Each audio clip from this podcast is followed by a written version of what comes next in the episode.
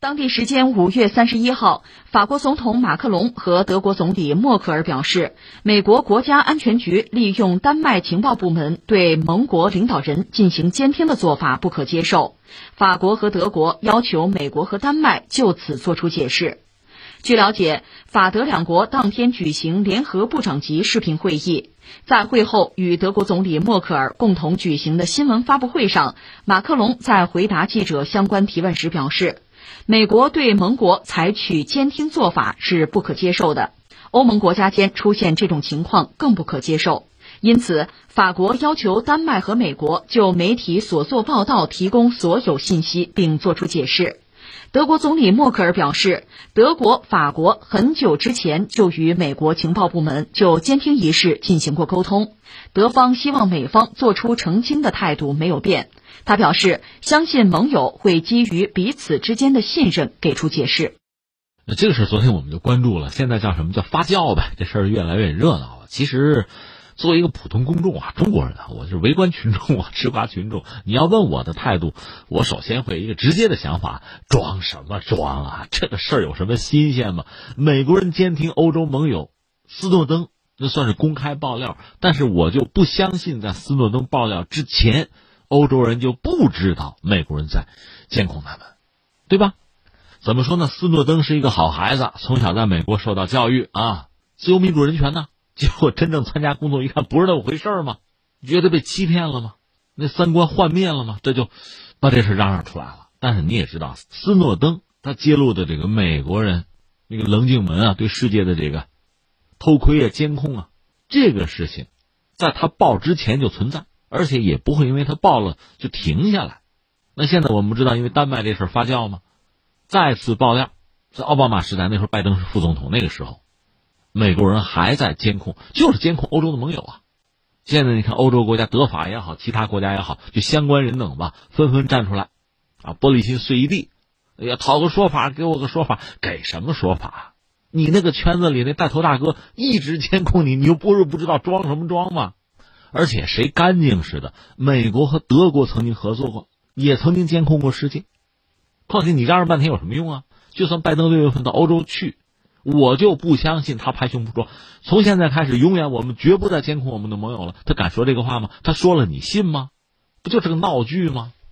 所以以后碰见这种事儿吧，就建议欧洲人嘛，就打落牙齿肚子里咽，就别吭声了，你就吃哑巴亏吧。本来其实亏已经吃了，现在搞得颜面又扫地。说到底，欧洲国家不就欧盟吧？你看那事儿事儿的二十七个国家啊，全球很重要，甚至你要把它作为一个大经济体来讲，那全球是排在前面吧？关键那又怎样？你在政治上，你有自主权吗？你能够真的下决心摆脱美国做自己的船长吗？你没这个本事就别嚷嚷了。这是作为一个普通公众啊，看到这个消息之后最直接的一点感慨。但是我们也知道，最近这段时间吧，就是欧盟啊，就欧洲吧，确实有非常多的不寻常。你把它理一理嘛，也很有意思。因为刚才我们说了，欧盟现在是二十七国，英国已经脱欧了啊。啊，英国脱欧是脱欧了，它这个地理位置毕竟挨着欧洲大陆啊，就隔着英吉利海峡。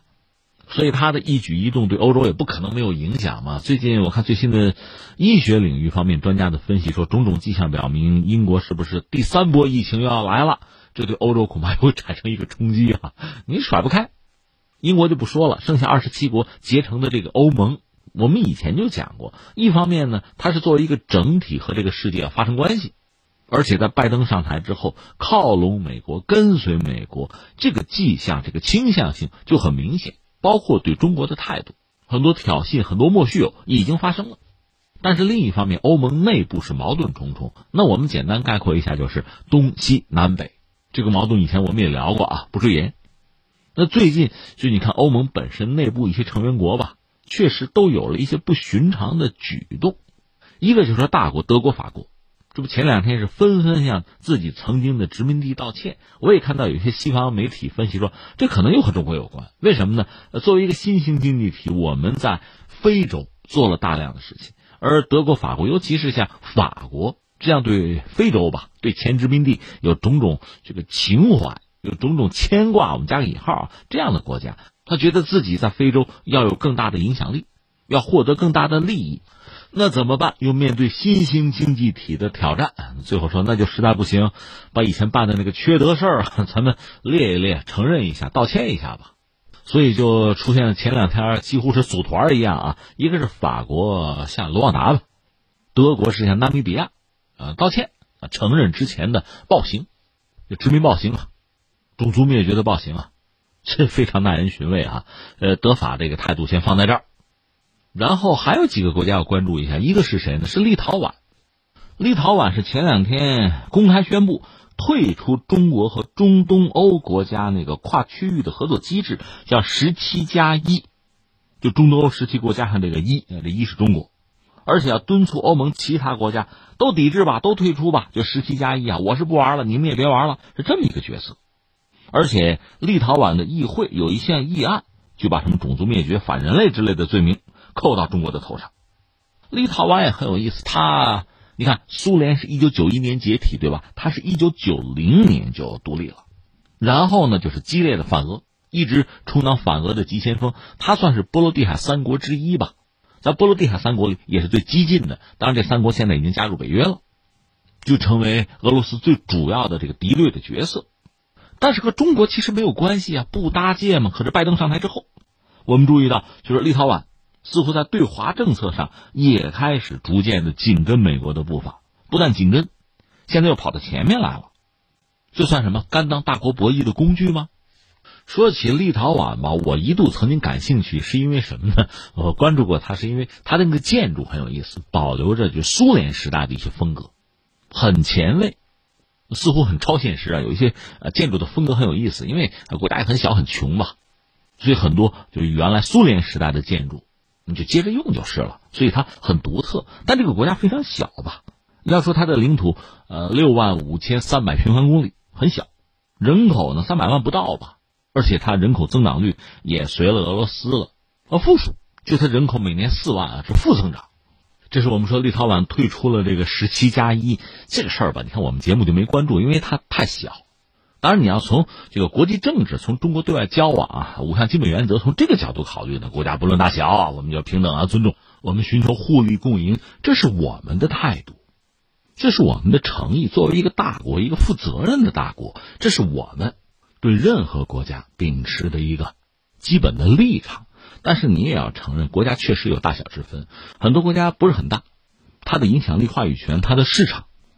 它在世界的政治经济版图上的位置其实是有限，这也是现实。所以立陶宛这番态度，我们节目就未加关注哈。但是你也得承认，它是欧盟里边的一员，它也是北约的一员。而像欧盟嘛，它有它自己的一套制度。你比如说和中国签那个呃投资协议，它必须二十七国都同意，有一个国家不同意，这事儿也干不成。你说得这多麻烦呀！但是也有好处，他这套机制也有好处。比如欧盟有些这个反华分子提什么反华的议案哈，那有一个国家反对，这事也办不成。你比如匈牙利，这很多朋友哈就说，你看欧盟，就这段时间有一些会嘛，有一些这个反华的政客，有些反华的提案提出来，他一下子就给你否掉。那你说他对我们好吗？我理解，一个是友谊啊，朋友啊，这双方都要相互尊重。另一方面呢，人家算是明白人，说到底是为了人家自身的利益，也是为了欧盟的整体利益，所以人家有人家的态度。你放在一边不说，我们现在要说谁呢？说波兰，因为波兰我们知道，在历史上它和沙俄和俄国之间这个关系，应该说总的来说不好。所以，苏联解体之后，现在波兰对于俄罗斯的态度也是相对来说是比较敌对，而对美国呢，那非常欢迎了。甚至前段时间，美国人不是说嘛，要把在德国的军事基地，我要放弃啊，我驻军我撤走。波兰说：“来我这儿，我免费提供基地啊！”就到这个地步。那波兰和中国的关系呢？呃，应该说还可以，但是你得说到拜登上台之后，多少也会受到影响吧。有意思就有意思 在这儿。昨天我们也聊了一句，就是拜登现在下决心呢，对那个北溪二号，他后面他就不再进行制裁了。虽然我们现在还不清楚他是彻底的就完全的不制裁了，还是对某些人放弃制裁，对某些人一如既往，我们还不是特别清楚啊。这需要美国人更进一步的表述，他可能也要和自己的盟友互动啊。但不管怎么说，对北溪二号一松口，至少伤害两个国家，一个是波兰，一个是乌克兰。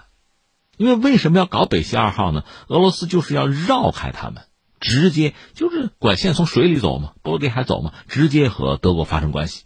那本来还可以收一个过路钱买路钱，现在没有了，所以波兰和乌克兰会觉得被美国出卖了。那从时间节点看特别有意思，这边美国是宣布不再对北溪二号进行制裁，那边呢，波兰的外长马上到中国来访问，到是贵阳嘛，和中国的国务委员兼外长王毅见面，那就这么寸，非常有意思。关键的是，波兰的外长在中国就是大声的说出这样一番话，大约就是说，这个中欧那个投资协议，那我们支持啊，这双方互利啊，这我们得推动啊，哎，他表了这么个态。而且刚才我们说那个立陶宛退出的十七加一，就是中国和中东欧那个十七加一那个机制，立陶宛是退出了，对吧？呃，我们说十七加一那一是中国，十七里边带头的谁呢？波兰。而且我们也讲过，就是欧盟吧，东西南北都有矛盾。这个东西矛盾，西就是老西欧啊，老欧洲老列强，法国、德国他们啊。那么东边呢，波兰相对是大一点的，就是原来苏联那个圈子里。在苏联解体之后，苏东剧变嘛，他们加入了欧盟，算是欧盟的新成员。他们和老欧洲想法可真的是不一样。这是波兰，更有意思、最耐人寻味的是谁呢？是西班牙。西班牙一出手大手笔啊，两件事。一件事呢是他的首相桑切斯就接受媒体采访的时候有一系列的表述，而且他的首相，他等于代表西班牙的官方、西班牙的政府，对于欧盟内部近期以来日益激烈的。反中国的情绪，他们要表示忧虑和警惕；对于抹黑和攻击中国的活动，表示坚决的抵制和反对。这是西班牙的态度。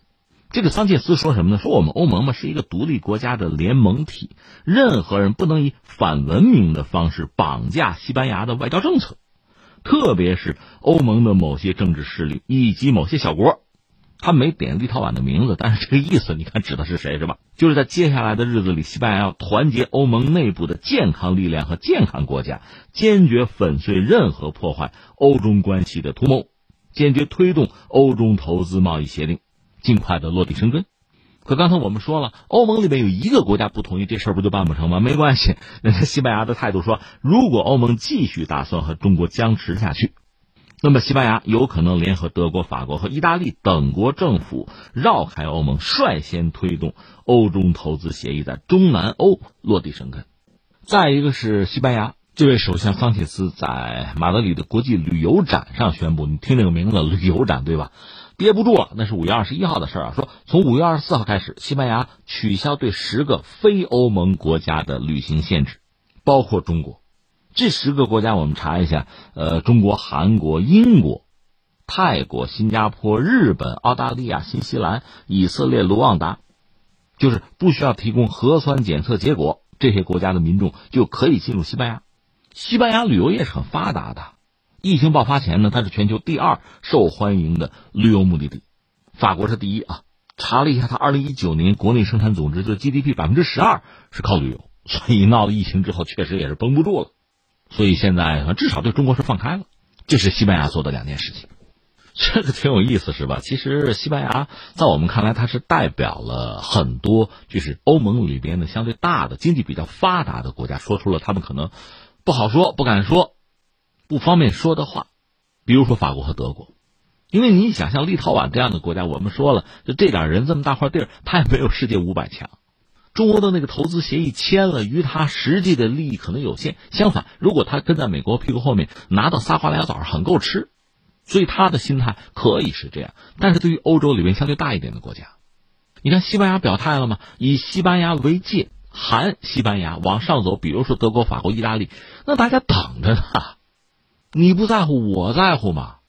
你慷别人的慨有什么意思？就是我们前不久聊，你比如疫苗专利那个问题。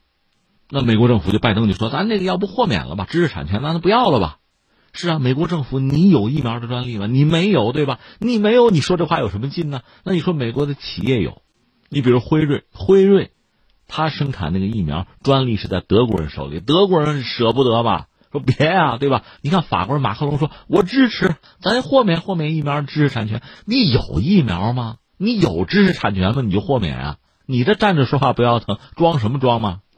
最后回到我们刚才聊的这条新闻，这美国的这个窃听丑闻再次发酵，很多欧洲国家，包括德法都站出来给说法，给说法是吧？